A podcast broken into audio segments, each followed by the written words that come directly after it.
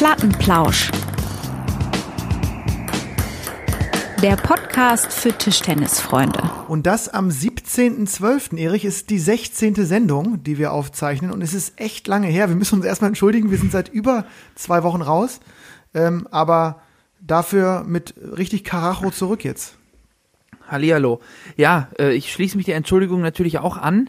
Ähm, wir haben ein bisschen, bisschen geschludert. Wir wollten die Frequenz eigentlich ein bisschen höher stellen. Ähm, wir können vielleicht an dieser Stelle aber schon mal sagen, dass wir uns nicht auf die faule Haut gelegt haben, sondern dass wir ähm, ja äh, an den Weihnachtspräsenten für die Plattenlauscher gearbeitet haben und da äh, ja so Richtung 24. Dezember denke ich äh, allen Plattenlauschern da ein kleines aber feines ähm, Geschenk unter den Baum legen werden.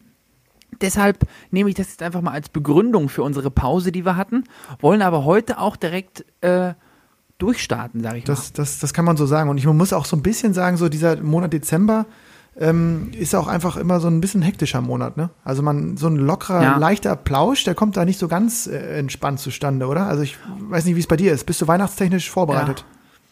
Ja, ja bin ich. Bist durch? Jetzt. Jetzt, ja genau, klar, ich hatte jetzt die letzten zwei Wochen abends äh, wenig Zeit, aber äh, jetzt muss ich sagen, bin ich, äh, das Fest kann kommen. Fantastisch, ja. Und, Wie sieht's äh, denn bei dir aus? Hast du auch äh, alles erledigt? Ja, ich bin, ich bin also einigermaßen, habe mich so ein bisschen rausgewunden in den letzten Jahren, muss ich gestehen. Ich bin ja. so, es wird, werden immer den Dreher gemacht, ja, den Rausdreher. Den Bernd Dreher. Ich bin ein bisschen rausgegangen aus der ganzen Nummer.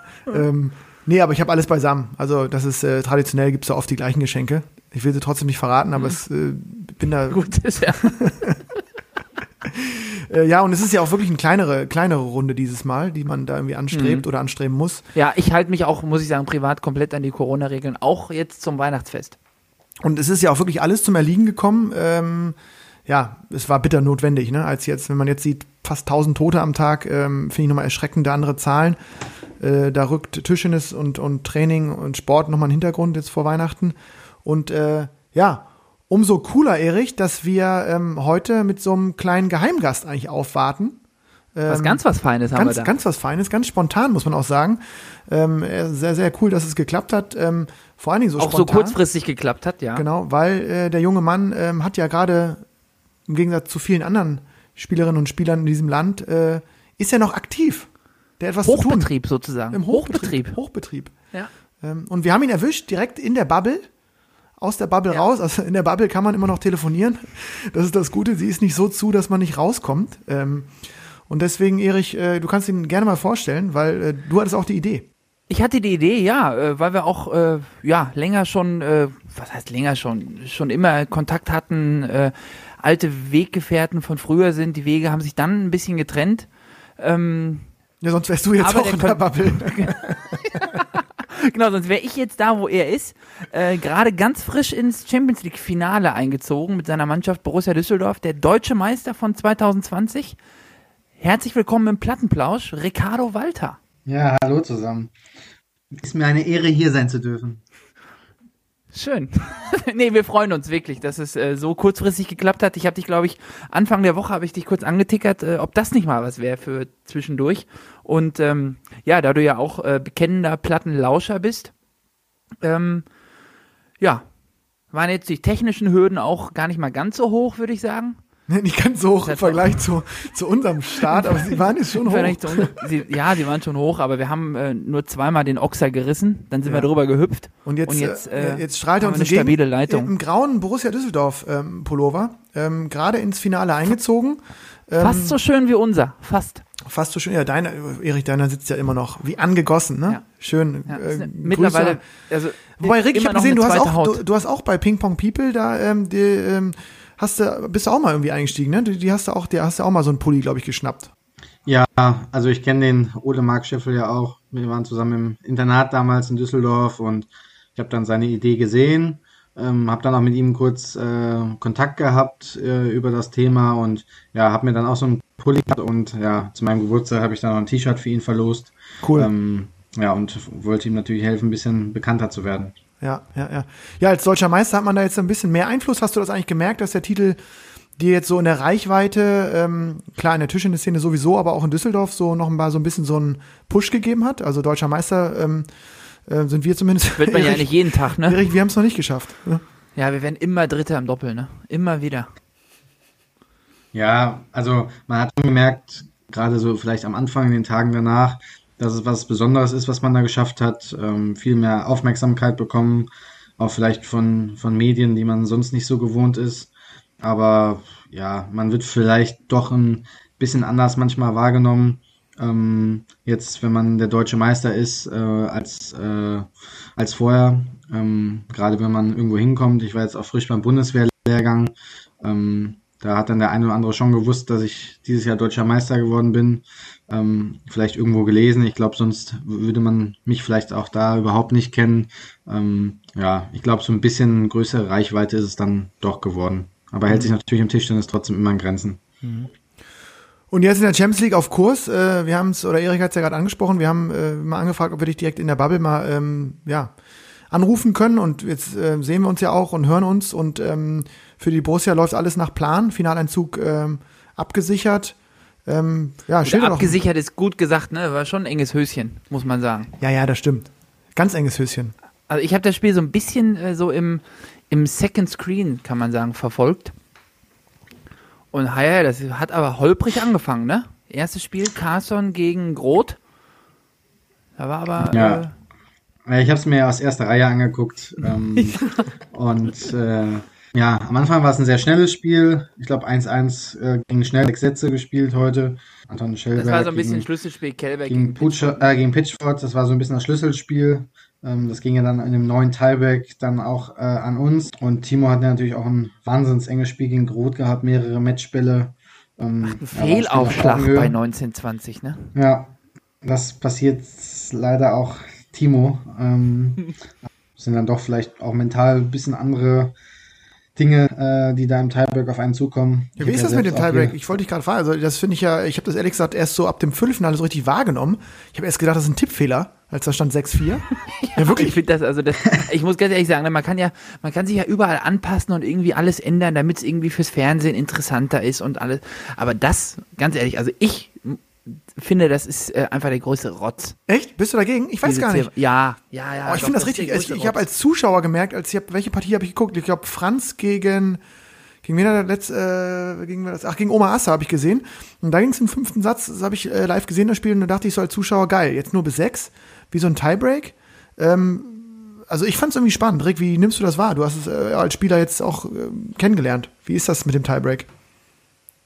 Ja, ich bin auch irgendwie, sage ich mal, noch geteilter Meinung, wobei ich auch eher dagegen bin. Ähm, der Positive ist natürlich, dass es immer eng ist, es ist immer knapp.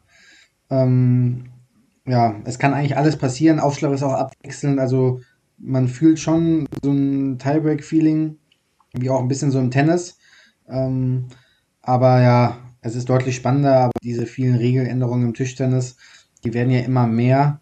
Ähm, und das ist ja auch nur eine Ausnahme. Also, wenn jetzt der Weltverband auf Dauer entschieden hätte, wir machen das so, kann ich das ja irgendwann vielleicht nachvollziehen, aber dann in dem einen Modus so. Nächste Woche spielen wir Bundesliga, dann wieder bis 11. Dann hast du immer irgendwelche anderen Spielsysteme. das finde ich dann doch irgendwann WTT gibt es ja noch, bei dieser WTT Da versteht ja gar gibt es ja noch mal irgendwie eine, da Ja. blickst du ja gar nicht mehr durch. Also Ja. selbst, also ich muss sagen, ich gucke wirklich gerne Tischtennis. Ich äh, habe heute wirklich mitgefiebert da beim, äh, bei eurem Halbfinale. Ähm, aber man weiß ja gar nicht mehr so richtig, okay, ist jetzt, kann er jetzt, kann es sein, dass ein Punkt doppelt zählt oder nicht oder zwölffach oder was auch immer. Das ist ja, muss ich sagen, ein bisschen verwirrend schon auch. Du bist richtig konservativ, Erich. Ich? Gibt's ja gar nicht bei den Regeln. altbacken oder was? nee, aber das ist wirklich, das ist ein Kuddelmuddel da. Äh, nee, komme ich nicht, komme ich nicht hinterher. Bisschen wie bei der Bierauswahl, ne? Wo, wo jetzt trinkst du gerade ein Winterbier. Ja, ja, das habe ich gerade schon mal angesprochen. Das ist hier das äh, Dortmunder Kronen Winterbier. Ähm, wird nur gebraut, bis es taut. Das ist eine Winter Edition. Das ist wirklich, also das, ich habe im Radio habe ich das im Werbespot gehört und einfach dieser Satz hinten dran wird gebraut, bis es taut. Hat Ja, gedacht, okay, wenn das, das wirklich so ein exklusiver Tropfen ist, dann gehe ich mal dran. Das Viererpack für 4,33 habe ich gesagt, komm, Das kann nicht so exklusiv sein, oder? die Herrenhandtasche packe ich mal ein. Rick, wie ist es bei euch? Nach so einem, nach so Finaleinzug, ähm, gönnt man sich dann beim gemeinsamen Essen auch mal ein Bierchen oder seid ihr da ziemlich straight? Nee, also ich glaube, ein Bierchen gibt's bei uns nicht. ich glaube, nachdem wir aus der Gruppe gekommen sind, war ein Ruhetag und nach dem Viertelfinale auch. Ähm, also wir hatten danach einen Tag frei. Wenn man jetzt dann alkoholfreies Bier oder einen Radler trinken wollte, wäre das sicher kein Problem. Ähm, aber ich glaube jetzt heute, auch gerade wo morgen das Finale ist, da macht das jetzt keiner. Falls wir den Titel holen, glaube ich, dann trinken wir schon ein, zwei. Aber äh, jetzt so vorm Finale oder gerade so während dem Turnier ist das eigentlich ja, nicht so normal, dass das jetzt jemand macht. Gibt immer Ausnahmen, aber äh, ja, bei uns jetzt nicht. Mhm. Rick, wie ist das vor so einem, vor so einem, vor so einem, also in so einer Champions League Bubble? Ihr habt ja jetzt wirklich, es geht Schlag auf Schlag. Ähm, sicher ist es so, dass nicht alle drei Spiele alle drei Spiele machen können, sondern dass man sich da in der Mannschaft mal irgendwie auswechselt und abwechselt. Ähm, sprecht ihr da auch äh, als Spieler untereinander darüber, wer wann pausiert oder sprecht, äh, gibt der Trainer das vor oder ähm, habt ihr da auch ja, so eine Art Mitspracherecht? Ähm, ich glaube, das ist unterschiedlich. Unterschiedlich von Trainern, unterschiedlich von Mannschaften. Also bei uns ist es eigentlich so, dass wir mannschaftsintern darüber sprechen. Äh, der Trainer, in dem Fall der Danny, äh, gibt dann irgendwann die Aufstellung bekannt und ja, dann wird das so gemacht. Aber anderen Mannschaften kann es sein, dass sie darüber sprechen. Das, ich habe auch schon in Mannschaften gespielt, wo das so war, wo wir mit dem Trainer gemeinsam äh, entschieden haben. Aber nee, hier ist es jetzt in der Regel so, dass sich unser Trainer äh, Gedanken macht und uns dann die Aufstellung mitteilt. Mhm. Mhm. Und in der Bubble jetzt so, Erik hat gesagt, es geht, es geht Schlag auf Schlag. Er hat fast jeden Tag ein Spiel gehabt. Es waren ja am Anfang auch noch unglaublich viele andere Gruppenpartien. Es waren schon eine ziemliche Anzahl an Spielern äh, in der Bubble mit Trainern, mit, mit dem ganzen Staff. Ähm, für dich ja irgendwie auch neu. Wie, wie ist so die Stimmung so einer Bubble? Ich meine, ich kenne das Zwischenzentrum, Erik, du auch, in Düsseldorf ja mhm. ganz gut man kann sich das irgendwie so gar nicht so vorstellen. Man sieht die Halle, in der man ja auch hin und wieder mal trainiert oder da ist zumindest und äh, die Leute auch kennt. Und auf einmal ist es so abge, abgeschirmt irgendwie und man, ja, es fühlt sich komischer an, das sich so vorzustellen, als wenn das jetzt irgendwie in China ist, wie da so eine abgeschlossene Blase dann entsteht eigentlich. Äh, vielleicht kannst du da noch ein bisschen was zu schildern irgendwie. Was ich also als Zuschauer von dieser Bubble noch kurz genau dazu auch antworten möchte, ich glaube, die Spieler sind schon ein bisschen, ähm, ein bisschen gereizter. Also ich habe noch nie gesehen, dass dieser äh, Shankun, den ich jetzt, den wir so als coolen Typen ja auch mal eingeschätzt haben. Und auch bestätigt, be auch bestätigt bekommen haben vom Franz. Bestätigt bekommen haben, auch von einem, von einem Mannschaftskollegen, Patrick Maziska, genau, dass es wirklich ein sehr ruhiger, cooler Typ ist, sei. Ähm, wie der seine Keller weggepfeffert hat gegen Oma Assa gestern im Halbfinale. Und dann den Franz angesprochen. Äh, Viertelfinale. Und dann den Franz angesprochen hat, ne? Hast du das ja, gesehen? Ja, ja, dann sich, ja, oh, hat er einen Huckepack genommen. Aber ähm, Hast du gesehen, wie der vorher im Spiel die Kelle weggeschmissen hat? Ja, ist völlig ausgefallen. Habe ich gesehen. Es war aber, muss man sagen, war aber Shankun aber auch mehr so ein äh, Trick 17. Ähm, also er wollte seinen Schläger wollte wechseln. Wollte den Schläger war, auswechseln, ne? Ja, ja. Er war unzufrieden mit, mit sich selbst. Ähm, ich muss sagen, ich kenne Shankun auch. Ist eine coole Socke, spricht auch super Deutsch. Also er lernt auch Deutsch. Ganz netter Junge. Ähm, aber im Spiel äh, probiert das manchmal natürlich auch mit allen Tricks. Und äh, das gab es letztes Jahr auch schon mal beim Final Four, wo er auch seinen Schläger kaputt gemacht hat. Ähm, damals durfte er wechseln. Da haben die Schiedsrichter, sag ich mal, die äh, Augen zugehabt in dem Moment äh, und haben es anscheinend nicht gesehen. Jetzt hat der Oberschiedsrichter dann gesagt, er darf ihn nicht wechseln. Ähm, aber ja, ich glaube aus dem Grund, im Spiel ist er manchmal, äh, kann er schon, sag ich mal, ein bisschen, bisschen nervös sein auch, obwohl er immer so die gute Leistung bringt. Ähm, aber ja, den Ausraster habe ich jetzt auch nicht so erwartet. Mhm. Liegt das ja, an der Bubble? Bubble es, gab, es gab viele gelbe Karten, ne? Also Pitchford hatte heute auch gelb. Ist auch jetzt nicht bekannt dafür, irgendwie als, äh, als Straftäter ja. da eine Erwähnung zu, äh, ne? Vielleicht geht es ja um eine Million Preisgeld, wir wissen das ja nicht, Erich. Kann sein. Also davon weiß ich nichts mehr. Bist du morgen reich? ich glaube nicht. Ähm, du nee, glaubst aber nicht, Bubble, aber du hoffst. ja, klar.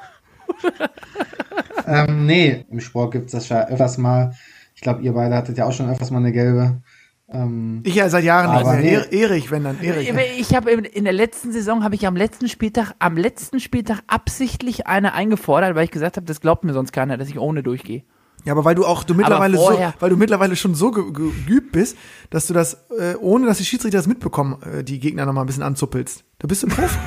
Das kann sein, das kann gut sein, ja. Aber das kann sein, dass ich, dass ich das jetzt auch während Corona so ein bisschen verlernt habe, ne? Nee, Äh, das gucken, ob glaub ich das nicht. wiederkommt. Das kommt wieder. Glaube ich auch nicht. Mach dir Das keine Sorgen. Das muss nicht wiederkommen, weil das ist immer noch da. Ähm, nee, Ja. aber ja, nochmal zu dieser äh, Stimmung in der Bubble. Da waren wir gerade stehen geblieben. Da habe ich äh, fälschlicherweise ein Ja. bisschen äh, zu lange dazwischen gehakt. Wie ist das so? Ja, also das ist schon, ich muss sagen, ich trainiere ja schon seit Ewigkeiten hier im Tischtenniszentrum. Das kennt ja auch, glaube ich, dann Gott in die Welt hier. Das ist ja schon alles sehr groß. Und letzte Woche muss ich dann Dienstag hier antanzen und wurde zum Corona-Test gebeten. Ähm, 48 Stunden bevor halt die Bubble losgeht. Also ich bin in dem Fall am Donnerstag in die Bubble gegangen. Dementsprechend war ich Dienstagabend hier beim Corona-Test, äh, ja, PCR-Test äh, in den äh, Rachen rein. Und ähm, ja, dann kam das Ergebnis am Donnerstag, war negativ. Äh, dann war ich quasi ab Donnerstag in der Bubble, musste noch einen Schnelltest machen. Ähm, ja, man muss sagen, das DTZ ist komplett gesperrt, äh, ausgenommen die neue Halle, die ist ja separat am Staufenplatz vorne direkt, wo eigentlich die Frauen trainieren. Da trainiert dann jetzt im Moment das komplette DTZ, also alle, ich glaube Frauen, Herren, Internat, WTTV, sind alle in der Halle untergebracht. Die haben mit uns nichts zu tun. Die dürfen auch nur außenrum über den Parkplatz, über die Feuertreppen hintenrum in ihre, in ihre Büroräume rein, sodass die in den abgesperrten Bereich nicht kommen. Ja, und ähm, die Mannschaften haben im Deutschen Tischtenniszentrum geschlafen. Da sind ja 60 Zimmer und ein Hotel fünf Minuten unterwegs oder von der Halle weg. Das heißt, wenn wir was brauchen oder wenn wir in die Halle wollen, dann bestellen wir einen Shuttle-Service. Äh, Die holen uns ab und dann fahren sie uns rüber. Wir kommen da durch den Eingang auch nur rein, fahren uns direkt vor die Tür. Ähm, zur Außenwelt sind wir abgeschottet, also wir dürfen im Hotel, müssen wir durch den Lieferanteneingang rein. Äh, fünfte Etage sind nur Tischtennisleute. Hier hat man sonst keine Hotelgäste bei uns im Ding. Also im Hotel begegne ich niemanden. Wir haben auch eigene Essenssäle. Jede Mannschaft hat ihren eigenen. Krass. Ähm, und ja, also im Hotel spazieren gehen kann ich hier nicht. Ich könnte am Lieferanteneingang äh, ja, mich, mich da kurz hinstellen an die frische Luft, aber ich kann jetzt hier keine Runde um, um den Block gehen. Und das gleiche im Tischtenniszentrum. Also wir dürfen vorne auf dem, auf dem Parkplatz alles, was zum Gelände gehört, da dürfen wir an die frische Luft, aber ähm, ja, das sind ja dann auch vielleicht so grob geschätzt 100, 200 Meter, die wir uns da mal im Kreis drehen können. Aber ja, es ist schon komisch auch. Also, wenn ich irgendwie was vom Supermarkt haben will, muss ich jetzt irgendwie eine SMS schicken, dass er mir doch bitte drei Bananen, äh, Shampoo und äh, Zahnpasta vorbeibringt bis morgen. äh, ja, Wäsche waschen muss ich dann auch mal mit in die Halle nehmen, dreckige Wäsche dann in meinem eigenen Beutel da abstellen. Dann kriege ich das am nächsten Tag in die Umkleide gestellt. Ähm, sonst wird es ja auch alles gar nicht funktionieren. Äh, so viel Klamotten könnte ich ja gar nicht mitnehmen oder habe ich auch gar nicht. Deswegen ist es schon alles, man kann eigentlich sich um nichts kümmern. Ich brauche von der Apotheke vielleicht irgendwie nochmal eben Nasenspray oder irgendwas. Müssen immer andere Leute machen. Äh, ja. Aber es ist alles durchorganisiert. Also ich glaube, das hat die Borussia, unabhängig davon, dass ich jetzt meinem Verein kein eigenes Lob machen will, aber ich glaube, das ist hier ganz gut organisiert. Ähm, ja, mit 15 Vereinen und über 100 Leuten ist das ja auch nicht so einfach gewesen Nee. ähm, alle, alle durchzutesten. Wir sind auch alle, also es sind ja auch alle negativ, bis auf die eine Mannschaft aus Österreich, die war ja schon vor der Anreise äh, positiv. Ah, Äh, okay. und die haben ja da mit Zwölfjährigen gespielt. Wels, da ging schnell, ne? Also die Ja, haben ja mit. Zwölfjährigen hier gespielt, weil die vier Stammspieler ähm, nicht einreisen dürften. Und die Gefahr war ja natürlich, dass es viel mehr Spieler betrifft. Also ähm, Klar. ja, man weiß ja manchmal gar nicht, ob man es hat oder ob der Test falsch ist und dann glaube ich, unter den Bedingungen ist dann doch hier alles ziemlich glatt gelaufen. Ja, ich- äh, Ja, ein Riesenlob an die Borussia, ne? Also ich meine, äh, Enno, äh, Enno Preuß und auch Joe Persch, die Jungs, die da jetzt äh, rumwirbeln mit dem ganzen Team im Hintergrund, sind ja auch bekannt dafür, dass die sowas in die Hand nehmen und dann auch richtig ähm, super durchziehen. Ähm, und die ETTU ja, glaube ich, da auch sich extrem gefreut hat, dass mit, mit Düsseldorf ja äh, die Tischtennis-Hauptstadt Europas Ja. äh, sich dem Muss man aber auch hat. ganz klar sagen, dass wirklich die Borussia, glaube ich, auch der einzige Verein ist überhaupt in Europa, der in der Lage ist, sowas äh, auszurichten. Ne? Ja, und sich auch traut, ne? Das ist ja auch, also du musst nicht eine Ab meine Güte, jetzt ist hier dieses Mikro schon Was, wieder. ist, was machst du denn ja, ja, ich sitze hier, ich bin. was ich trinkst du? bin, Jever, ne? Ja, ruhiger, ruhiger. Ein Jever am Abend, also das ist ja wirklich eine ganz normale Hausmannskost.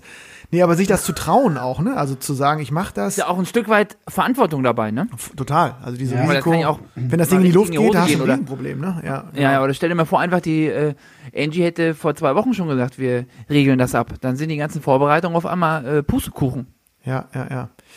Also was da für Vorbereitungen drinstecken und äh, Gespräche mit Gesundheitsämtern, mit Ärzten, das muss ja auch dann dem eigenen Labor gemacht werden, damit dann die Tests auch alle schnell kommen. Ähm, da müssen ja tausend Desinfizierer in der Halle sein. Wir müssen ja alle getrennte Einspieltische haben in den Satzpausen, muss alles vor dem, also da sind so viele Dinge, die jetzt auch neu sind. Äh, die Bälle, wir müssen, glaube über 70 oder 80 Bälle ausdrehen für ein Spiel, weil man ja nur mit Bällen einen Satz spielen darf, dann kommen die ja wieder Stimmt. weg, müssen gewaschen werden. Also das sind alles Dinge, ähm, ja, ich glaube, da Borussia halt auch viele, viele Helfer äh, im Verein, die das alles hier mitmachen und die sind ja teilweise von 7 Uhr morgens bis spät abends sind hier noch in der Halle und äh, ja, gehen dann eigentlich morgen früh nach dem Aufstehen schon wieder direkt in die Halle. Also die leisten natürlich auch eine super Arbeit hier. Und, Ja, da das müssen läuft. auch mal äh, Grüße rausgehen. Ich meine, vielleicht hört ja der eine oder andere von den Jungs und Mädels da auch nochmal den Plattenplausch morgen. Ähm, kann man nur sagen, Chapeau, wirklich. Äh, ich habe da auch diese ganzen fleißigen Bienchen rumlaufen sehen. Ohne die geht sowas alles nicht. Die vergisst man oft und deswegen finde ich, äh, kann man da auch echt mal sich Rick anschließen, äh, sowas zu organisieren. Ich meine, äh, Erich, wir, wir konsumieren dann die, die Live-Geschichten da und freuen uns auch darüber, dass wir Shankun äh, Huckepack sehen bei Franz. Ja. Und, ne, und Ja. ein paar Schläger durch die, die, durch die Box fliegen sehen und merken, ähm, auch den absoluten Topstars gehen manchmal die Nerven durch, nicht nur um Erik Bottroff. Nee, nee, nee, stopp. Also meinen Ruhiger. Schläger trete ich nicht. Ja, ja. ruhiger, ruhiger, Ruhiger, ruhiger. ruhiger. Also ich muss sagen, also wir haben damals, äh, der Ricardo und ich, wir haben damals in der, damals in der Mannschaft gespielt. Das war so ziemlich das bösartig, also, also wir, wir waren schon eine schlimme Mannschaft, oder? Das Ja, war, das war die hatten Herne-Truppe? Also, wir hatten, Wir, wir, ja, ja, wir, sind, wir hatten eine äh, coole Wir sind Truppe. aufgestiegen.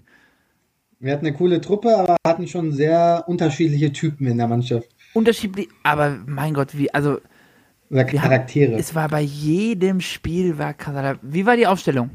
Theo Jordanov, Jordanov, eins. Oh, schön, Theo. Botkoff 2, Ja. dann in der Mitte ich und ein Engländer, Daniel Reed. Daniel Reed, genau. Und unten klassisch GC Förster und äh, Björn Helving war noch an Björn, sechs, ne? ja. Der Burner, ja, ja. Ja, gut, geht's, geht's hier Förster und Burn da stand mit Lennart auch schon öfters mal am Tisch. Ja, das stimmt übrigens. Also haben wir auch einige Partien gehabt. Äh, übrigens für mich immer noch überraschend, dass der jetzt, nee, dass nee, der nee, jetzt, mit dem dass der GC jetzt war es immer einfach. da geht. Also dass der jetzt Mizutani betreut und da Nee, den musste ich immer, den musste ich immer beruhigen. meine Güte, der war ja on fire, Heide Witzka. Also den musste es ja, Ja, immer, der war heiß. der, Der, war, war, immer, heiß. der war, aber eine witzige Truppe habt ihr gehabt, das stimmt. Das war, war auf jeden Fall. Witzig, ja. Aber da Also kann ich jetzt Spaß noch habt ihr gehabt. ein Anekdo- Ja. Ja, Spaß haben wir gehabt. Bis einmal, da hätte ich, den, da hätte ich dem Ricardo fast den League ein, äh, Einzug heute. Ich hätte ihn fast umgebracht. Ich war stocksauer. da haben wir in Herne an der Halle, ich weiß gar nicht mehr, gegen wen wir gespielt haben, auf jeden Fall haben wir danach Pizza bestellt, aber Ricardo hatte, warum auch immer, keine Zeit mit uns zu essen, hat aber die Bestellung noch übernommen. Ne? So war das. Ja, genau. Wir waren in der Kabine und mein Papa hatte, ich war ja noch 15, 16. Mein Papa hat mich abgeholt oder war mit beim Spiel. Es war schon spät und äh, ja, er hat gesagt, wir müssen nach Hause. Ich weiß nicht, ob er auf Arbeit musste. Auf jeden Fall habe ich dann, glaube ich, nur noch die Bestellung für die Jungs abgegeben in der Kabine, habt angerufen, weil äh, ja, musste der Kleine ja übernehmen, bei der Pizzeria anrufen. Ja, und dann kannst du weiter erzählen. Und der Ricardo wusste ganz genau, dass ich kein Ei, kein Fisch und noch, was war noch drauf? Ei, Fisch und noch irgendwas, was ich halt gar nicht esse. Ja. Und er hat meine Bestellung abgeändert. Wie? Ja, ich ich habe Nudeln bestellt. Ich habe Nudeln Nudeln bestellt. bestellt und ich habe dann angerufen und habe gesagt, ja, einmal die Nudeln, aber packen Sie mal Ei und Thunfisch mit rein.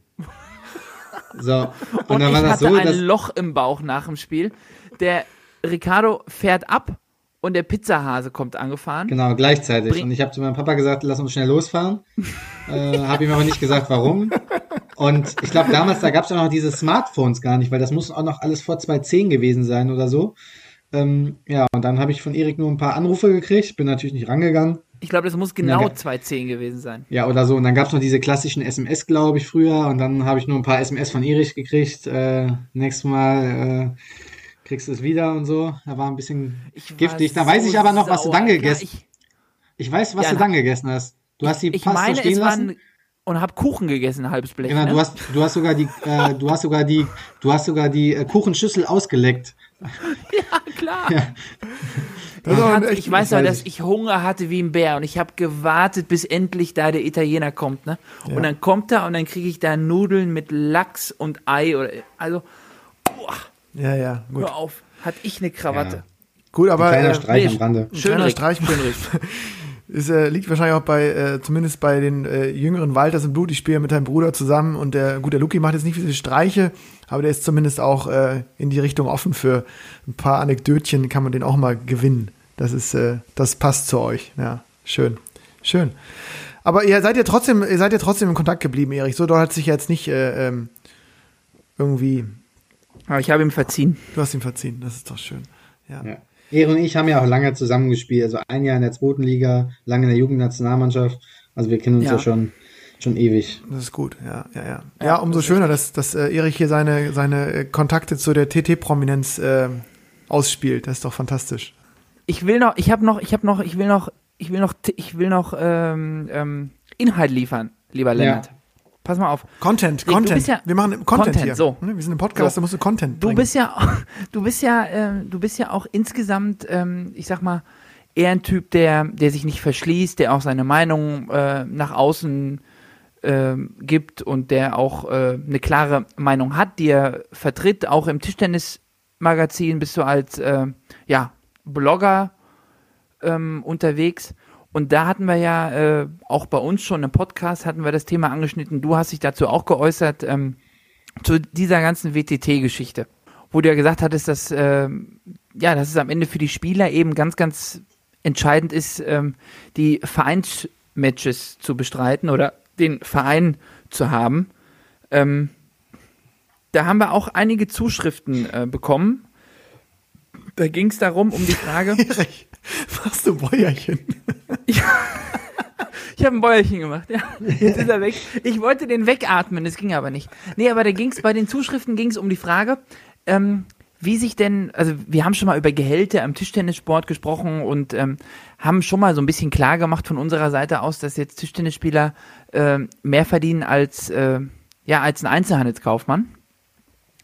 Ähm, aber uns ging es äh, in der Frage, die wir auch bekommen haben und die wir gerne an dich weitergeben würden, ging es darum, wie sich denn prozentual ein, ein Tischtennisspieler finanziert, also woher er prozentual seine Einnahmen generiert. Ist die Haupteinnahmequelle der Verein? Ist die Haupt- oder kann für einen, ich sage jetzt mal für einen Spieler deines Leistungsniveaus, kann eine Einnahmequelle WTT sein? Oder wo siehst du da Schwerpunkte? Ähm, die ein, also die Haupteinnahmequelle ist auf jeden Fall die Bundesliga und die Vereine. Also das, äh, das ist definitiv so. Ohne die Bundesliga-Vereine und ohne das äh, Gehalt der Vereine, äh, ja, also da, darauf kannst du nicht verzichten und das kann man auch nicht mit der mit der WTT einholen. Wenn ich ein absoluter Top-Weltklasse-Spieler bin, dann kann ich natürlich auch auf das Geld der Vereine wahrscheinlich nicht verzichten, weil ich ja dann noch, noch mal mehr in den Vereinen verdienen würde. Und ähm, ja, und bei den WTT-Turnieren, okay, bis jetzt war das Preisgeld auf den Pro-Turnieren nie so gut. Das haben ja Ingo oder Dima meistens dann die Dinger gewonnen und sich das Preisgeld äh, reingeholt. Aber ähm, ja, auch mit dem neuen WTT-Turnier ist es ausgeschlossen, dass ich jetzt sage, ich spiele keine Bundesliga mehr und äh, möchte nur noch WTT spielen. Also das ist ja, ähm, ja. Aber würdest du sagen, ähm, würdest du sagen, Borussia Düsseldorf, pass mal auf, ich mache nächstes Jahr nur zehn Spiele, weil ich möchte auf jeden Fall alle Pro-Tour-Turniere spielen oder alle World Tour-Turniere und WTT-Turniere spielen, um dort ähm, Preisgeld zu sammeln? Ja, ich meine ganz kurz, nur weil, weil Rick, du schüttelst schon mit dem Kopf. Ich meine, das Skurrile, das haben wir auch in der Sendung schon gesagt, ist ja, dass die Vereine wiederum oft die Weltranglistenposition als ein Indiz nehmen für, für Gehaltsverhandlungen. Und die Weltranglistenposition. Mittlerweile ist das so, ne? Die Weltranglistenposition, genau, die veränderst du und verbesserst du ja vor allen Dingen mittlerweile durch das neue System der ITTF. Natürlich auch, wenn du gut spielst bei World Tour Turnieren, aber vor allen Dingen dadurch, dass du überhaupt spielst. Also, wenn Erich jetzt sagen würde, er spielt für Malta und spielt zehnmal alle Turniere mit, wäre er wahrscheinlich, ehrlich gesagt, ziemlich schnell in den ersten 100 der Welt, wenn ich das richtig, oder 150 zumindest, glaube ich. Dann lass ihn noch mal einmal auszusehen eine erste Runde gewinnen, was Erik ja durchaus schaffen kann. Also da sind ja viele unterwegs, die, die in zweiter Liga vorne nicht so spielen wie er. Und dann könnte er quasi als Top 100 Spieler in die Verhandlungen mit dem Verein gehen, was jetzt, Erich, sei mir nicht böse, aber nicht dem eigentlichen Nee, Leistungsvermögen entspricht. Von daher ist das nicht irgendwie komisch, dass die Vereine immer noch nach Weltranglistenpositionen, zumindest was ich so höre, verhandeln und nicht sagen, hey, der Rick Walter hat letztes Jahr äh, 15-5 gespielt Bundesliga. Das ist das, was zählt. Ob der nun in der Weltrangliste mit seinen drei, vier Teilnahmen auf Platz 200 oder auf Platz 39 ist, ist eigentlich irrelevant. Also das, Ja, aber frage- auch, das frage ich mich immer. Da, aber du musst ja auch einmal unterscheiden in der Bundesliga, wenn du jetzt 15-5, also wenn du jetzt eine 15-5-Bilanz hast in der Bundesliga, ähm, das hat der ähm, Kilian Ort äh, vor kurzem in einem Interview auch gesagt und da auch nochmal ganz deutlich rausgestellt. Es ist ein Unterschied, ob du in der Bundesliga in einem Verein spielst, wo du sagst, okay, ich spiele auf drei und spiele gegen den Dreier, oder du spielst auf zwei immer gegen den Topmann. Und da du ja in der ersten Liga frei aufstellen kannst, ähm, ist es schon ein Unterschied, ob du, also auf welcher Position du aufgestellt wirst. Ja, genau, aber unabhängig davon, wenn du 15-5 spielst, bist du wahrscheinlich einer, den, der, der dich, also wo du, wo du vom Trainer so eingesetzt wirst, dass du viele Spiele machst und viele gewinnst. Und jetzt deswegen die Frage an Rick, also ist das, ist, also beißt sich da nicht irgendwie, also beißt sich das System nicht selbst? Also warum verhandeln Bundesligaspieler immer noch vor dem Hintergrund ihrer Weltranglistenposition? Ähm, also ich muss sagen, das mit Verhandeln mit Weltranglistenpositionen gab es bei mir noch nie. Okay? Also in meinen Verträgen ist es eigentlich immer so, dass ja, ich habe ein Grundgehalt und das bekomme ich unabhängig davon, wo ich gerade mit der Weltrangliste bin. Und bei deutschen Spielern in der Bundesliga ist es ja auch so, dass die Vereine jetzt nicht unbedingt gucken, ähm, wo, wo, wo stehe ich oder wo steht, äh, sag ich mal, Benedikt Duda in der Weltrangliste, sondern man kennt ja das Niveau. Also die, ich spiele schon jahrelang in der Bundesliga. Die Weltrangliste spielt natürlich auch eine Rolle, aber ich sage jetzt zum Beispiel auch mal Bastian Steger, der hat durch die Weltrangliste jetzt auch weniger Turniere gespielt. Der steht jetzt irgendwo hinter den 100. Ähm, und ja, ich sag mal, bei den deutschen Spielern ist es so, da geht es dann vielleicht auch ja, mehr oder weniger um die Ergebnisse der letzten Jahre, um Okay. vielleicht auch Standing, Beliebtheit oder viele Vereine brauchen ja auch einen Deutschen wegen Förderung. Ähm, aber ich glaube, bei den ausländischen Spielern, gerade so, ja, wenn man den Kader zusammenstellt, guckt man natürlich schon, dass man Spieler möglichst hoch in der Weltrangliste kriegt, weil man die Spieler meistens auch nicht so gut kennt. Okay. Und dann orientiert man sich so ein bisschen daran. Ähm, ich sag mal, jetzt Manager, die schon etwas länger im Geschäft sind oder bei älteren Spielern, dann ist denen die Weltrangliste vielleicht auch nicht so wichtig. Aber dass jetzt Verträge geldmäßig nach Weltrangliste gestaffelt werden, ähm, bei den Bundesliga-Vereinen noch nicht gehört, dass jetzt äh, ein Verein sagt, ja, in dem Monat, wenn du Top 30 bist, als wenn du Top 60 bist. Das ist, glaube ich, selten der Fall mittlerweile. Ähm, aber ja, durch dieses neue Weltranglistensystem, was sich vor ein paar Jahren geändert hat, ähm, das Beispiel, was du gebracht hast mit dem Erich und Malta, ähm, das ist so. Man müsste halt, Malta liegt leider noch in Europa. Äh, lassen wir ihn für, ähm, weiß nicht. Kenia, Kenia spielen oder ja, Katar ähm, zählt ja dann auch, glaube ich, schon wieder. Ach, zu ähm, Asien, okay, das ist schwer. Asien. Aber spielst du dann für Kenia oder sage ich mal für Argentinien, ähm, sieht das schon wieder anders aus. Ähm, da die ITTF ja beschlossen hat, ähm, damals mit dem neuen System alle Kontinente gleich zu behandeln. Ähm, und es gibt da eine sehr hohe Punktzahl. Und dadurch haben natürlich Spieler, die in Südamerika in den Top 8 sind, ähm, kriegen genauso viele Punkte wie die Top 8 in Europa oder Top 8 in Asien. Und ich sag mal, bei uns in Europa gehen dann vielleicht äh, im Viertelfinale Spieler wie Falk oder Pitchford ähm, gehen raus, Gosi, Franziska. Ähm, ja, und in Asien sind es aber Lin Gao Yuan, ähm, Lee Sang-Soo. Und in, in Südamerika sind es dann Spieler, die ich teilweise schon gar nicht mehr kenne. Erich, Die ab werden ja dann Argentinien. Erich, Erich.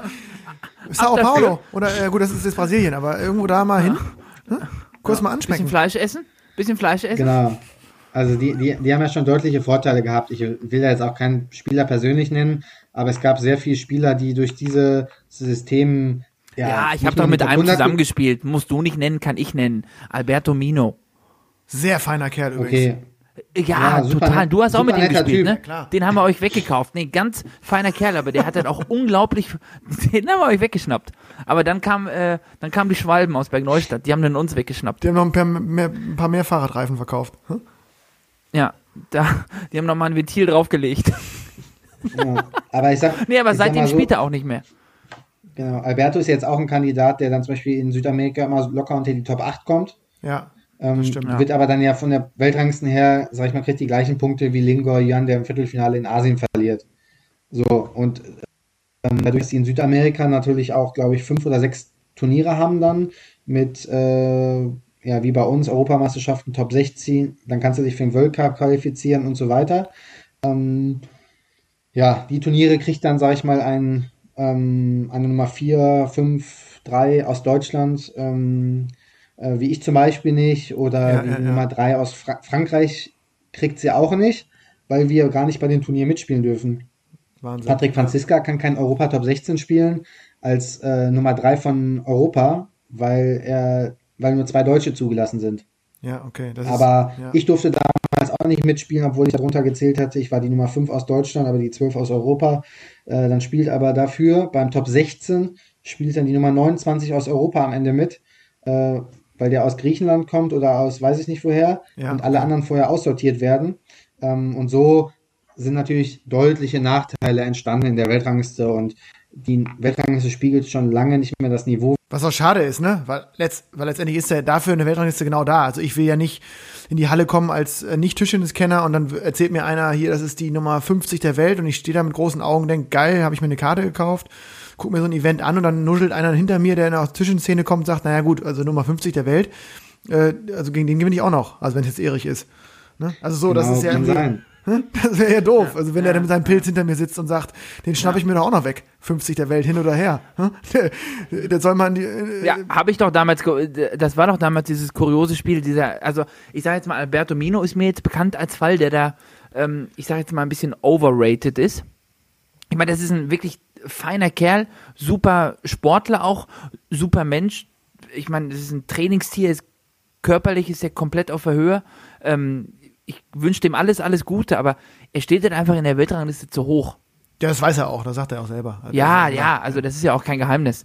Aber der zweite, der da auch, ich glaube, ein bisschen zu hoch steht, der da auch, ich sag mal, in diesem, äh, was ist der Top, ich glaube, der ist 25, äh, Kanakja Ah, ja, oder da- ist- oder wie genau. auch immer. Ja. Der ist auch ein Tickchen zu hoch. Wobei der kommt langsam. Der ist gut, Ja, der kommt langsam, ja, aber der ist zu stimmt, hoch. das stimmt. Der ist nicht so gut. Also damals, weiß ich nicht, damals war so eine Grenze, als ich noch jung war und mal Richtung oben geguckt habe, da war so, Basti Steger war immer so um die 30 der Welt. Ja, ja, das sind die nicht mehr, das stimmt. Nee, das passt nicht, aber dann äh, äh, mal eine gute Einstellung oder Einschätzung, Rick, von dir. Das, das äh, glaube ich, zieht sich ja auch so durch, durch die Profis Aber durch. Das, äh, sagt Du sagst halt, du sagst, ohne Ja. Verein ähm, könnten Tischtennisspieler nicht leben. Was gibt's denn für Tischtennisspieler Genau. oder für, für Tischtennisprofis noch für Einnahmequellen? Ja, also ich kann das ja kurz an meinem Beispiel erklären. Also der Verein, jetzt in dem Fall Borussia Düsseldorf aktuell, das sind am Ende schon, sage ich mal, je nach Spieler auch so zwischen 60 und 75 Prozent der Einnahmen. Ähm, das ist, das variiert natürlich auch je nach Spieler. Ähm, ich bin jetzt zum Beispiel auch bei der Bundeswehr, äh, krieg ja auch äh, als Sportsoldat noch Unterstützung und ähm, ja, bin bei meinem Ausrüster ähm, Butterfly. Das heißt, das sind so meine drei ähm, ja, Sponsoren oder Einnahmequellen. Ähm, ja, aber es gibt natürlich Spieler zum Beispiel, die jetzt nicht bei der Bundeswehr sind. Ähm, für die ist es dann wahrscheinlich 90 Prozent Verein. Und es gibt ja teilweise auch Spieler, die haben gar keine Ausrüsterverträge. Ähm, die, die, die verdienen ja nur Geld vom Verein. Also Ganz kurz, Rick, für die Ja. Plattenlauscher, weil, weil du sagst Bundeswehr, nur mal, glaube ich, zur Erklärung, ich, ich weiß nicht, ob es alle schon oder ob es alle wissen, du kommst ja in die in diese Sportkompanie, in die Sportfördergruppe rein, wenn du offiziell im Olympia- oder Perspektivkader, früher der AB-Kader, letztendlich dann die Herren- und Damen-Nationalmannschaft, äh, wenn du da nominiert wirst vom Bundestrainer, ähm, dann hast du die, glaube ich, diese Chance in diese, also kannst du entscheiden, ob du in diese Sportförderkompanie gehst oder nicht. Ne? Nur, nur so Ja. als Einschätzung, weil ich glaube, es können nicht alle. Ja. Also, ja. Nee, also es können sowieso nur AB-Kaderspieler oder wie es halt heute Olympiakader und Perspektivkader heißt, sind ja zehn Herren bei uns drin. Genau. Und ja, als ich damals 18 oder 19 war und in den Kader gekommen bin, ähm, war ein Platz frei. Ich wurde gefragt, ob ich das machen möchte mhm. und habe dann 2012 ganz normal meine Grundausbildung geleistet beim Bund, ähm, allerdings dann nur mit Spitzensportlern. Ähm, ja, und da auch, glaube ich, mit vielen Skispringern zum Beispiel zu, äh, zusammen, die jetzt heute bekannt sind, Stefan Laie oder Richard Freitag habe ich auch schon bei Lehrgängen gehabt. Also da bekommt man dann schon sehr viele andere Sportler auch ähm, ja, zu sehen. Mhm. Aber ja, es kann auch nicht jeder zur Bundeswehr, der im Kader ist. Also okay. es gibt nur Plätze. Ich glaube, es sind fünf Frauen und fünf Männer bei uns. Also ich sag mal, jetzt kommt irgendein neuer Spieler in den Kader, das wäre jetzt, sag ich mal, Erik, der kann ja äh, nicht zum Rossi sagen, ich möchte zur Bundeswehr, sondern dann okay. würden die sagen, es gibt aktuell keinen Platz, wenn irgendwann mal wieder einer frei sein sollte, weil jemand aus dem Kader fliegt oder warum auch immer äh, aufhört, der gerade einen Bundeswehrplatz hat, dann wird der neu vergeben. Aber jetzt aktuell sind alle Bundeswehrplätze natürlich auch voll, weil die auch beliebt sind mhm. und weil es ja auch dumm wäre, die nicht zu vergeben, weil das ist ja eine Förderung für uns Spieler und ähm, mhm. ja, ähm, ich glaube, gerade für die jungen Nachwuchsspieler ist es natürlich sehr, sehr wichtig, überhaupt diesen Schritt als Profi dann so richtig wagen zu können, weil die Unterstützung ist, ist natürlich. Ist auch eine Absicherung, da. ne? Genau. Ja, ist eine Absicherung, die Unterstützung ist hervorragend und ja, man verdient natürlich als junger Spieler dann gerade vielleicht, wenn man noch in der zweiten Liga spielt, jetzt auch nicht so viel. Ja, und ich sehe es ja gerade zum Beispiel bei Tobi Hippler, ne, jetzt als Beispiel aus meiner Truppe, so, der ist ja der Letzte, der es geschafft hat in diesem P-Kader.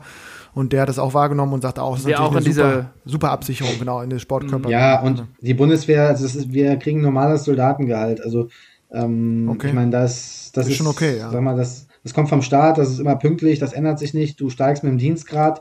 Und gerade jetzt im Fall von Tobi Hippler zum Beispiel, ohne dass ich jetzt die Zahlen da kenne, aber ich weiß, dass so ein Bundeswehrgehalt, äh, das sichert einen schon ab. Also Total, da kannst du, ja, das ist, äh, ohne das. Ähm, Ähnlich wie das Gehalt beim BVB. Das kommt zumindest immer pünktlich. Das sichert zwar nicht ab, aber das kommt immer pünktlich. Ja, ja. Nee, ist auch, das ist ja auch wirklich eine gute Unterstützung. Du red ganz kurz, weil wir jetzt ähm, äh, super viele, ich meine, Erik und ich haben äh, jetzt im Vorgespräch uns noch so viele Fragen überlegt wir, wir wollen ja, wir haben noch eigentlich äh, extrem viele Fragen, müssen ein bisschen gucken, auf was wir uns jetzt hier fokussieren, Erich. Ähm, und, ja, haut raus. Und, Ach, auf alles, oder? Nee, genau, wir wollen ja gar nicht, wir wollen ja plauschen. Du bist ja im Plauschmodus. ist in Plauscherlaune. Genau, richtig so. Ähm, wir haben überlegt, weil eigentlich ist es so, äh, Rick, du bist ja, du bist ja Plattenlauscher und ähm, du, du kennst ja hier die, die, du kennst ja hier sozusagen die, die besonderen Momente bei uns im Plattenplausch. Einer ist ja immer so unser kleines Ranking. Ähm, und ähm, wir haben dir kurz vorher Bescheid gesagt. Ähm, ich weiß gar nicht, wann die Erich geschrieben hat, aber wir hatten uns heute Mittag ein bisschen überlegt. Das war ein großer Wunsch von uns und äh, kam auch. Wir nehmen ja oft die die Wünsche unserer Plattenlauscher auch auf und fragen die, was was könnte man so nochmal ranken? Wo wo gibt's vielleicht irgendwie Bedarf für ein paar Anekdötchen? Und da war so ein bisschen diese diese Hoffnung. 2021 rückt näher und die auch die ja alle können wieder Tischtennis spielen. Und es ist ja nicht nur diese diese Sache in der Halle oder das Spielen an sich, sondern es ist ja einfach auch ein Mannschaftssport weiterhin. Das sieht man jetzt in der Bubble, finde ich auch super, wie, die, wie ihr euch als Team unterstützt. Ich bin da ein großer ähm, Fan von, von Tischens als Mannschaftssport auch. Und äh, ja. äh, deswegen kennen ja auch viele die, die Auswärtsfahrten, ob sie nun äh, nach äh, drei Kilometer ins benachbarte Dorf sind oder eben äh, nach Russland in der Champions League. Es sind Aus Auswärtstouren, die man mit seiner Truppe macht. Und deswegen, ähm, ähm, ja, war so ein bisschen die Idee, dass man sagt, ähm, wir gucken uns mal die kuriosesten Auswärtsfahrten an, die wir erlebt haben, um auch so ein bisschen die, ja, wie soll, die Bock auf die neue Saison oder auf das neue Jahr schüren für alle da draußen. Das große Plattenplausch-Ranking. Schon wieder ja, so. ja, ja, ich habe mich gefreut. Aber damit es nicht ausufert, äh, Rick, haben wir überlegt, äh, du äh, kannst dein Ranking aufstellen äh, und Erich und ja. ich teilen uns ein Ranking damit es jetzt nicht hier. Ähm ja, wir teilen, äh, genau, also wir okay. teilen uns ein, aber weil mir gar nichts eingefallen ist, wird das eher so eine Lennart-lastige Nummer. Nee, einen musst ähm, du auch liefern. Ich, ja, ich gucke, ob ich noch irgendwo einen auskrame, weil normalerweise habe ich die immer in Alkohol ertränkt, die schlechten Fahrten. Rick, dann fang an, wer ist auf drei bei dir? So von den kuriosesten Auswärtsfahrten, äh, die du okay, vielleicht bei Auswärtsfahrten zähle ich aber jetzt auch rein, wenn ich zu Turnieren angereist ja, bin. Das kannst du ja, ja, auch private, ja. ja. Müssen keine Mannschaftsreisen äh, sein, müssen auch kuriose Einzel zu Einzelturnieren sein. Okay, ähm, dann fangt man an Nummer 3 an. Das war letzte Saison in der Champions League, ein Auswärtsspiel bei Star. Ich glaube, die spielen in Zagreb. Die haben letztes Jahr zum ersten Mal mitgespielt mit Matthias Landfried als Trainer. Ich war allerdings montags krank gewesen, zum Arzt gegangen und der hat mich krank geschrieben. So, das heißt, ich bin Dienstag nicht mit der Mannschaft mitgeflogen ähm, und die sind nur zu zweit geflogen. Plus unserem Trainer, Danny Heister. Und ähm, ja, es war ein wichtiges Spiel für uns und die waren jetzt nicht ganz so gut. Wir hätten wahrscheinlich oder vielleicht auch mit zweimal eine gute Chance gehabt. Aber es war dann so, dass ich Mittwoch früh entscheide, ob ich nachfliege.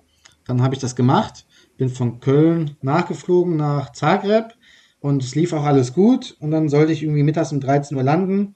Und das Spiel ist abends. Und dann mein Flieger ist, ja, ist im Landeanflug, zieht auf einmal volles Ding nach oben. Also, hatten, also vom, vom Sinkflug runter auf die Landebahn hat der, hat der Pilot das Teil aber sowas von nach oben gezogen. Er hat einen richtigen Schlag gelassen. Und ja, wir sind wieder hochgegangen. Und er hat gesagt, wir können nicht landen. Ja, und dann? Und äh, dann Zurück nach wir, Köln oder was? Nee, wir sind eine Dreiviertelstunde da oben lang geflogen. Ich wusste auch gar nicht, was los war. Ich habe natürlich auch Panik gekriegt. Ich, der sagt, er kann nicht landen, hätte ja auch alles Mögliche sein können. Ähm, und ich habe da jetzt gar nicht so viel dran gedacht, dass ich das Spiel verpasse, sondern ich habe auch eher mehr so ein bisschen Panik gekriegt, äh, so im Flieger zu sein. Äh, so klassisch Flugangst dann oder was da alles sein kann. Ja, und dann so eine Stunde später hat er dann das Flugzeug doch gelandet. Ähm, ich durfte dann aber allerdings noch zweieinhalb Stunden mit dem Auto zum Hotel fahren.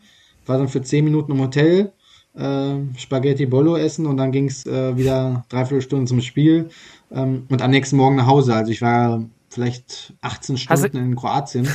Hast du gewonnen? Hast du Ja, gewonnen? gegen, Lia- gegen Liang Q habe ich gespielt. Äh, Stark. ja, aber ich war, ich war, ich muss mal sagen, ich war noch krank, also mir ging es nicht ganz so gut.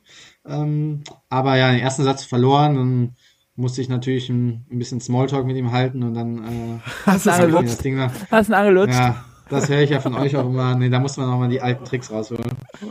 stark. Aber das Ding habe ich dann 3-1 gewonnen und Sehr gut. äh, ja, Hört sich nach einer auf jeden Fall spektakulären Anreise an. Äh, Erik, hast du einen schon oder soll ich loslegen? Sag mal eben. Nee, du musst, du musst, du musst, du musst. Ja, ich muss? Ich überlege, ich bin die ganze Zeit am Grübeln, wirklich seit Ja, heute Morgen weiter. bin ich am Ja, Grübeln. grübel. Ja, mach ich. ich höre aber gerne zu auch. Ja, pass, auf, ich habe einen. Die, die, die, vor allen Dingen die Strategen, die da mit am Boot sind, die kennt ihr auch alle, ne? Auswärtsspiel, 1. FC Köln in Berlin. Ne? Und äh, Drittligasaison, es gab eigentlich nur Berlin oder Köln. Nur die zwei Mannschaften können aufsteigen. Also schon das entscheidende Berlin Spiel. und Köln oder Hertha, Neukölln. Hertha oder Köln. Also wir oder Berlin. hm. So, ähm, überlegt, okay, Köln, Berlin, fliegen wir mal, wie die absoluten Topstars. Äh, Kölner Hm. Flughafen ist ja so ein kleiner, süßer Flughafen, kommen da an. Ähm, hatten aber auch so gebucht, dass wir wirklich landen und dann schon ziemlich straight zur Halle müssen, vielleicht noch kurz einen Snack irgendwo einnehmen, aber so, wir hatten jetzt nicht so viel Puffer. Ich habe auch schon gesagt, Hm. Jungs, also wenn der Flieger jetzt ausfällt, ist dann doof, ne? Also Zug, Auto dauert alles länger, gut, hin, ich gehe rein und schon beim, beim ersten, sozusagen ersten Check-In-Schalter sagt die Dame so zu mir, ah, der Flug ist überbucht. Aber gehen Sie mal, gehen Sie mal da zum Schalter und so, und dann stehen wir da vorm Schalter und es sind unfassbar viele Menschen. Also waren wirklich 250 Leute in so eine, und es war eine kleine Maschine. Und dann äh, haben wir kurz überlegt, was machen wir jetzt? War der Trainer, war Huber dabei, war Jochen Lang dabei, Tom Bobrosik, ganzes Team, fünf, also ich glaube sogar Sechsermannschaft noch mit Trainer. Und dann, wir waren wirklich, wir hatten so Panik, weil dann Verspätung, überbucht, wir wussten nicht mit wie vielen Leuten wir nach Berlin kommen und das war das entscheidende Spiel um den Aufstieg. Und dann ist irgendwann der Tombo, der Thomas Brosig, hat gesagt, ey Jungs, also äh, wir müssen das jetzt mal regeln. Wir müssen vier Leute da irgendwie aufstellen. Trainer bleibt raus. Wir müssen das jetzt regeln. Dann ist er so zum Schalter gegangen und hat gesagt ähm, äh, zu der Dame, wie sieht das jetzt aus? Wir haben jetzt hier, ähm, wir spielen äh, hier heute Nachmittag in Berlin. Ne? Wir haben jetzt hier Auswärtsspiel. Wir sind ja vom 1. FC Köln. Dann ist die Kreide bleich geworden, weil die dachte, vor ihr steht die Fußballmannschaft vom FC. Ne? Und dann wurde sie ganz hippelig und sagte, oh, schwer, überbuchen. Gut, dass die Fußballmannschaft vom FC jetzt auch nicht irgendwie zwei Stunden vor Beginn nach in Berlin landet. Aber dann hat die da rumgefuchtelt und dann hat der Thomas nochmal so ein, irgendwie gesagt, ja, und es muss jetzt auch klappen, FC. Und dann sind wir da eingestiegen, halbe Stunde zu spät losgeflogen, halbe Stunde noch später gelandet, noch irgendwie zur Halle gehetzt. Ohne Essen, das Spitzenspiel rein. Diese wunderschöne In Halle Diese in wunderschöne Berlin. Halle. Direkt an der Berliner Mauer. 90 Minuten vor Spielbeginn waren wir, glaube ich, da. Zehn Minuten gefühlt einspielen. Und dann ging sie los, die wilde Fahrt um den Aufstieg. Und wenn du weißt, dass ein, an einem Spiel so eine ganze Saison hängt, ich hätte Aber da muss so ich sagen, schlechte dann Laune. bucht man, aber dann, dann bucht, ja, ich ja, wollte sagen, Amateure. nicht, aber das war amateurhaft, das stimmt. ne? Ja, ist so. Aber Wird aber jetzt wir- unter, unter, unter Coach Weking wird sowas jetzt nicht mehr Nein, passieren. das oder? was passiert nicht mehr. Wir, jetzt, jetzt umweltfreundlich mit der Bahn. Ne? So, Mhm. Aber auch drei Stunden mit Puffer. genau. Rick, deine Nummer zwei.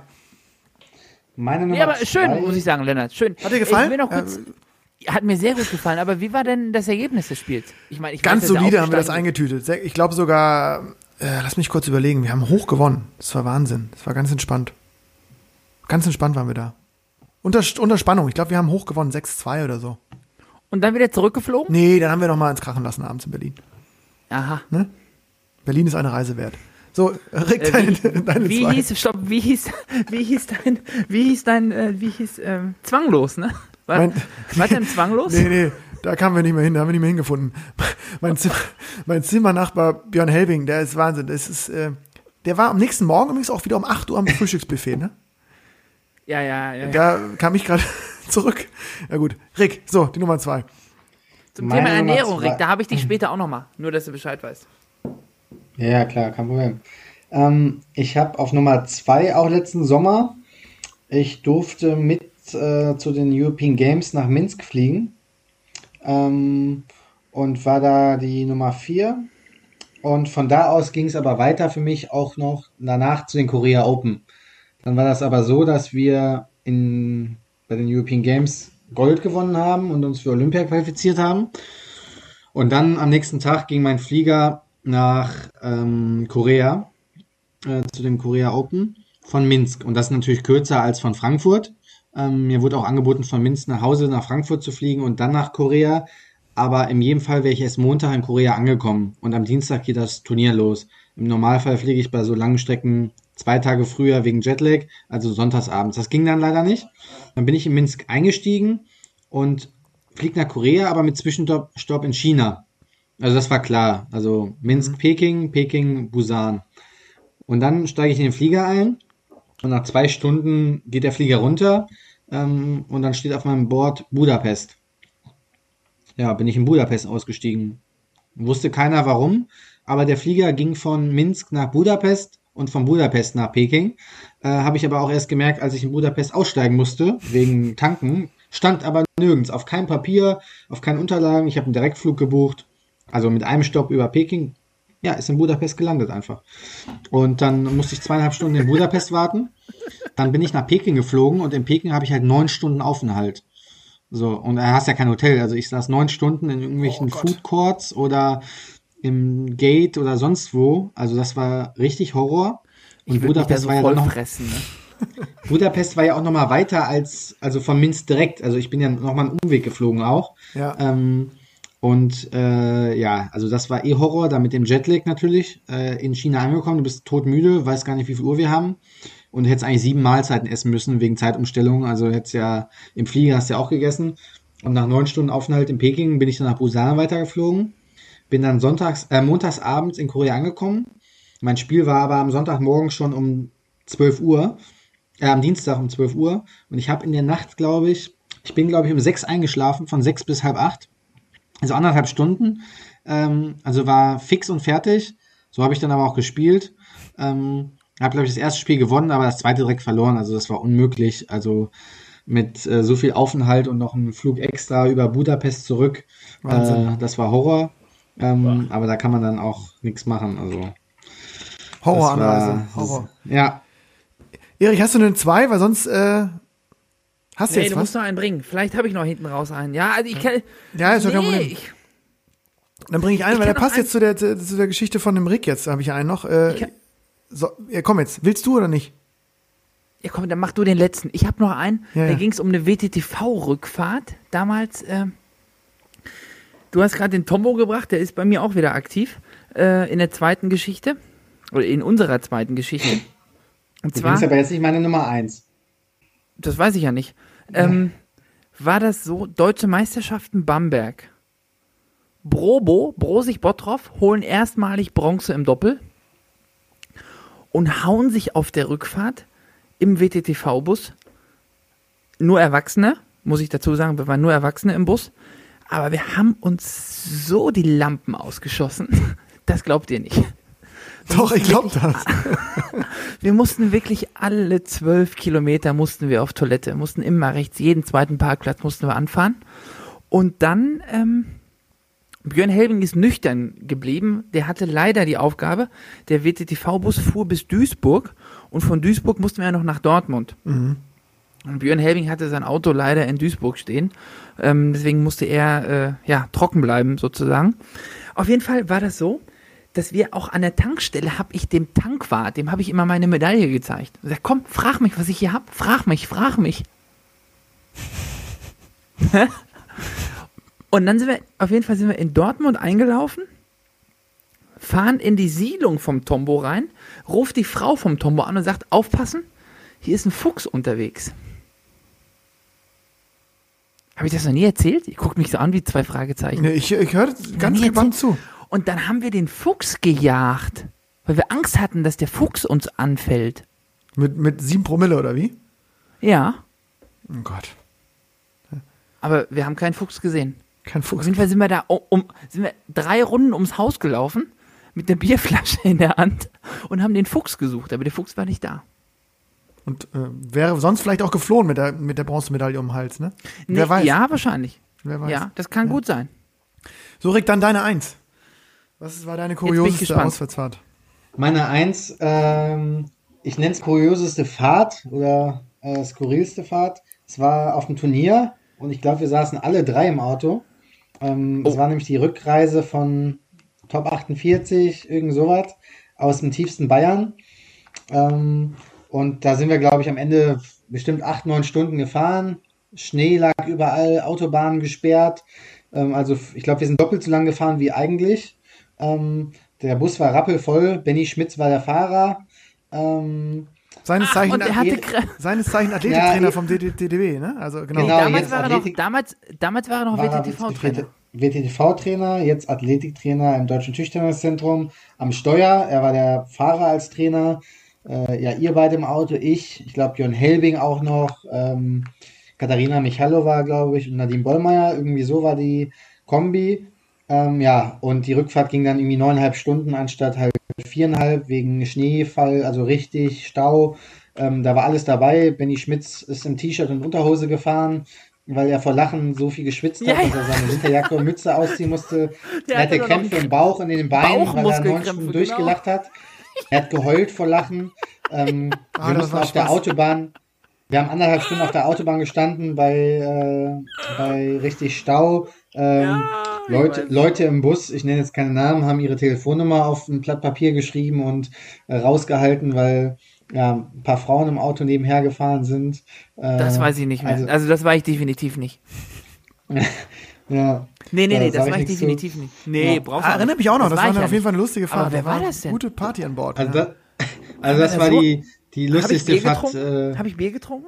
Du hast sicher Bier getrunken, ich glaube, ähm, da, Ich weiß ich glaube ich nicht, mehr. aber ja, nee, Ja, das war auf jeden Fall genau. eine der, eine der lustigsten Touren, die ich, die ich je hatte und äh, ja, wir sind da die Berge nicht hochgekommen im Schnee, haben alle im Auto Bobbewegungen Da nach haben wir vorne gemacht. mitgewippt, ne? Ja, da haben wir mitgewippt. Genau, wir mussten alle wie, in der, Stimmt, ja, wie ja. irgendwo Stimmt, mitwippen, ja, dass ja, wir überhaupt hochkamen, da war Glatteis.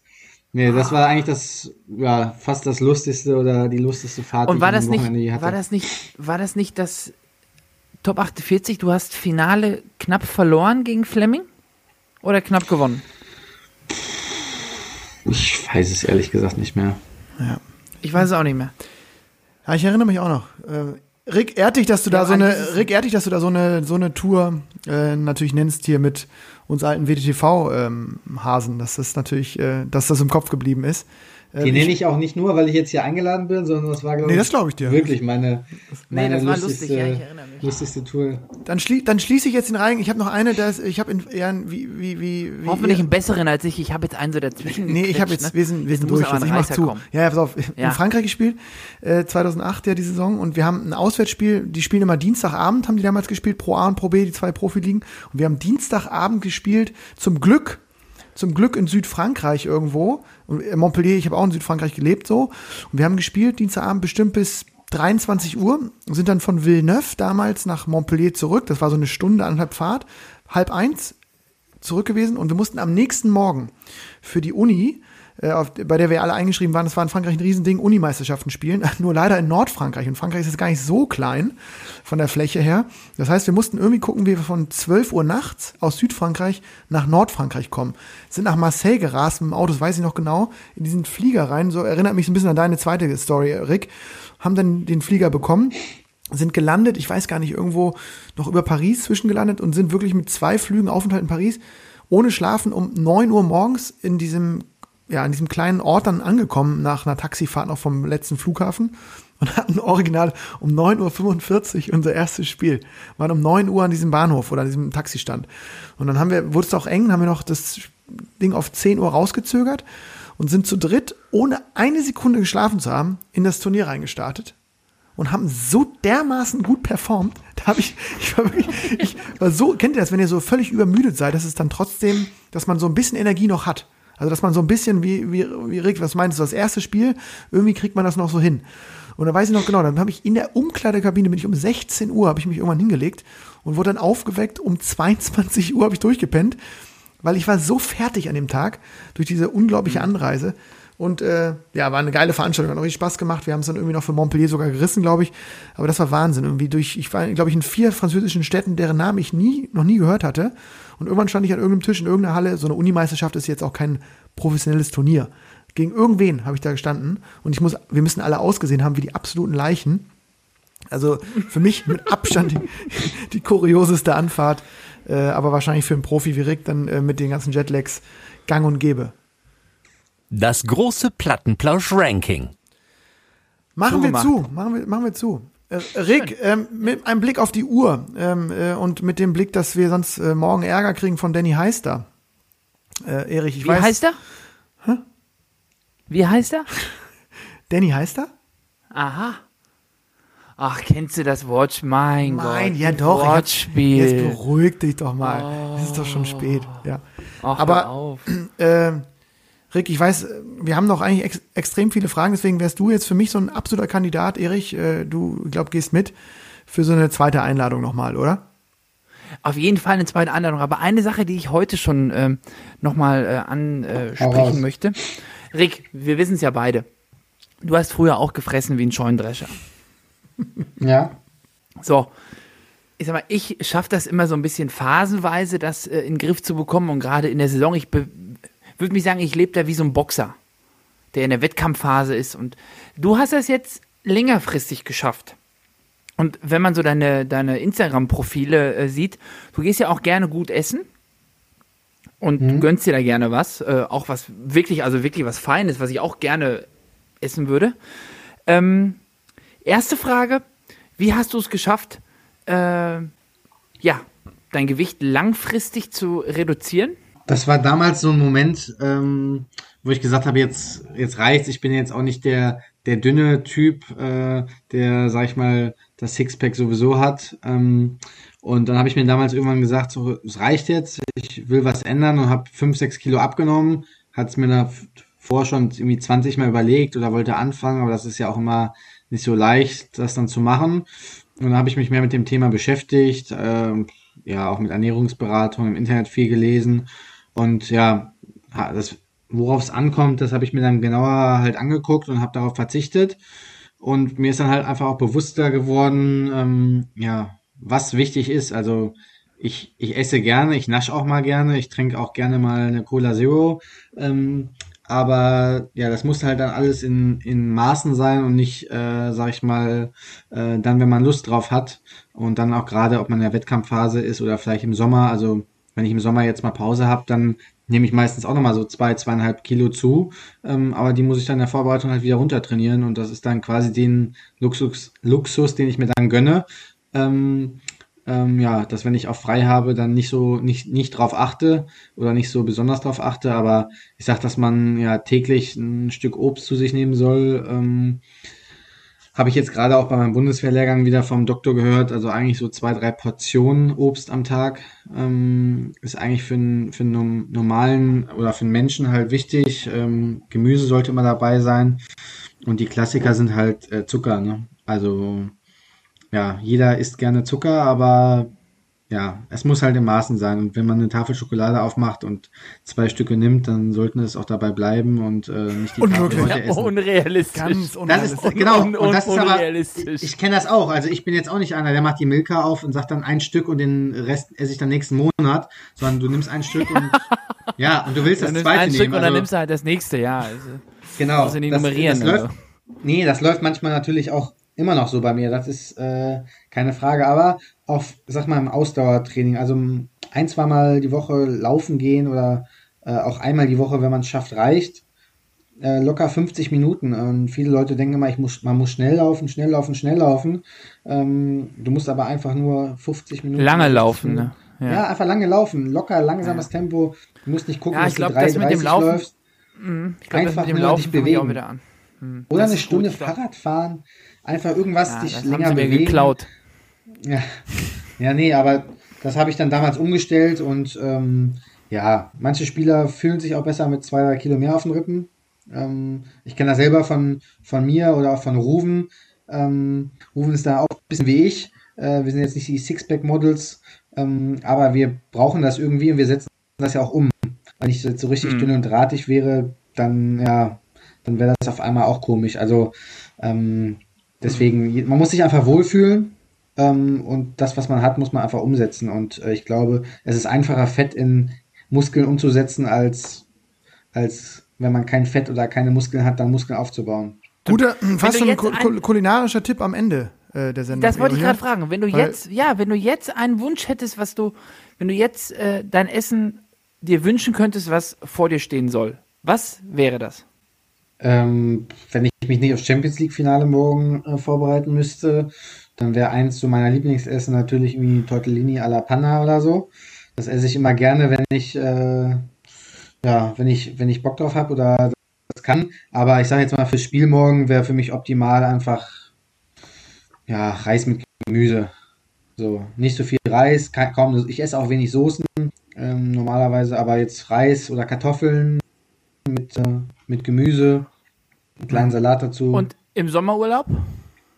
Was lässt du dir Ja, da gerne bekommen? Also da ist da auch mal gerne ein Burger mit Pommes oder, oder eine Pizza, ähm, Nudeln. Also da, da gönnt man sich natürlich schon mal alles, was so, ja, sag mal, das Herz begehrt. Also da gibt es natürlich schon viele Sachen. Schnitzelpommes, also gibt natürlich schon viele geile Sachen auf der Welt. Ja, ja, ja, ja, sich klar. reinhaut, du bei aber- mir, ja, da rennst du bei mir offene Türen Genau. ein. Das ist ja. Aber ich sag hier so eine Champions League Bubble, äh, das ist klassisch. Also wir spielen jeden Tag und es gibt immer vorm Spiel äh, in der Tischtennis-Szene eigentlich immer so drei Stunden vorher Pasta. Das heißt, wir haben wann jetzt immer um esst ihr? 17 Genau, wann esst ihr vorm Spiel? Wir haben jetzt immer um 17 Uhr gespielt und essen immer drei Stunden vorher. Also immer 14 Uhr. Ähm, und das essen wir jetzt seit zehn Tagen fast immer jeden Mittag Pasta. Schön. Ähm, genau. Deswegen, ja, morgen das Finale gewinnen und dann wieder zu Hause normal ernähren. Sehr gut. Rick, Mensch, ähm, Wahnsinn, vielen Dank. Du hast jetzt echt über eine Stündchen mit uns geplauscht und äh, das ging runter wie Butter, muss man sagen. Erich, äh, korrigiere mich, wenn du es anders siehst. ja, ich könnte auch noch ein Stündchen. Wir könnten, glaube ich, weiter quatschen. Das, äh, das, das ehrt dich, äh, dass du, dass du auch so viel Zeit genommen hast, jetzt hier mit uns die Lauscher auch ein bisschen aus der Profiperspektive nochmal äh, mit Infos zu versorgen.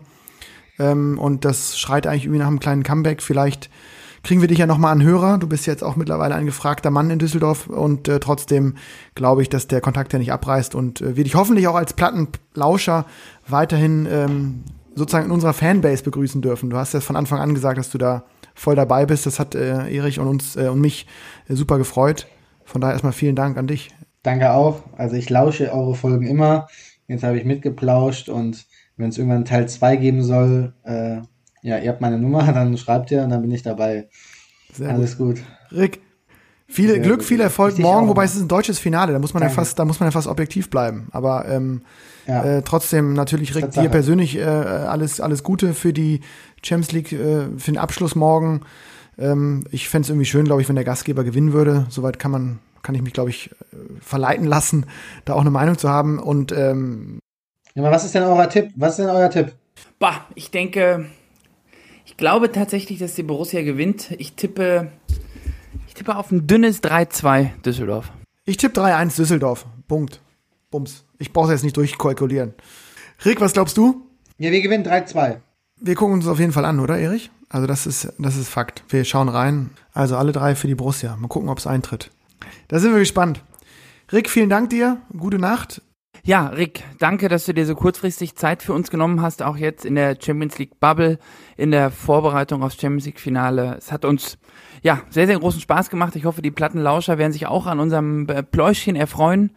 Ähm, ja, wie gesagt, wir drücken die Daumen für das Endspiel morgen, für das rein deutsche Endspiel und ähm, ja, verfolgen deinen Weg weiterhin.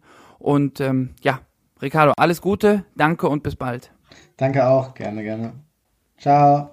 Ja, Erich, ähm, cooler, cooler Plausch. Irgendwie ähm, einfach echt ein, ja, habe ich schon gesagt, grounded Typ mit Rick. Hat Spaß Das gemacht. war's. Über eine Stunde. Ja. Ne? Ja. Also, Ja, äh, ich sag mal, von Höchstchen auf Stöckchen so ein bisschen, ne? Ähm, ja, einfach ein um, umgänglicher Typ, ne? Kann man sich, kann man sich gut mit unterhalten, finde ich, ähm, ja, hat einen klaren Kopf, ähm, sagt seine Meinung und ist irgendwie total zugänglich geblieben. Ja, irgendwie stark so von so einem nochmal die Meinung zu, zu kriegen auch, ne? Bei, gerade bei diesen, ja, und der auch seine Meinung so sagt, wie sie ist, ne? Der da nicht irgendwie was verstellt oder so. ja, hat richtig Laune gemacht. Wir Nee, müssen- hat mir, ja, hat mir richtig ähm, Spaß gemacht. Vielleicht kriegen wir den wirklich, ich glaube, den Ricardo kriegen wir tatsächlich auch nochmal ans Mikrofon. Ja, eventuell ja mit so ein paar zu, Lauscherfragen auch, ne? Das, das interessiert genau, das wäre mal eine Idee. Und wir müssen natürlich gucken. Also die Messlatte ist natürlich jetzt hoch, hoch gesetzt bei den, bei den Gästen. Ähm, Mhm. Aber da werden wir schauen, wen wir uns da als nächstes mal. Ja, aber ich denke, In die ich Sendung denke, holen. unser, ja, ja, ich denke, unser Special wird da, äh, unser Weihnachtsspecial wird dann nochmal, äh, Ach, ja, ja, stimmt. Da haben wir auch noch was. Da haben wir noch was im Petto, ne? Ah. Mhm. ja, Wunderbar. Ja, klitzekleinigkeit. Erich, wir sind noch gar nicht Ja, so komm. ganz klar, ob wir zwischen den Jahren noch senden, aber ähm, unabhängig davon kann man trotzdem jetzt schon mal ähm, Gucken wir mal. gucken wir Ein mal. frohes Fest kann man schon wünschen, ne? Absolut. Und ähm, es hat Ja. unglaublich viel Spaß gemacht. 2020, erstes Plattenplauschjahr, geht dann auch zu Ende. Wir sind 21 Das war aber auch wirklich, das war aber auch wirklich das Schönste an diesem Jahr, ne? Ja, ist wirklich. Das war, war, war für mich auch Wirklich eine Bereicherung. Eine Bereicherung, auch äh, einfach ein cooles Hobby dazu gekommen. Und uns freut weiterhin, wenn ihr uns schreibt, wenn ihr ähm, uns eure Meinung sagt. Ähm, ansonsten bleibt uns, glaube ich, nichts anderes übrig, als euch tolle Weihnachtstage zu wünschen. Und, Genau. Ähm, Lasst euch die Plätzchen schmecken, haut gut rein. und auf ein äh, ja, Tischchenes volleres 2021 wieder für alle. Erich, du hast das letzte Wort Ja. wie immer. Auch von meiner, auch von meiner Seite alles Gute, bleibt gesund und wir hören uns spätestens im neuen Jahr, vielleicht aber auch noch Ende diesen Jahres. Macht's gut, bleibt gesund, frohe Weihnachten, ciao, ciao.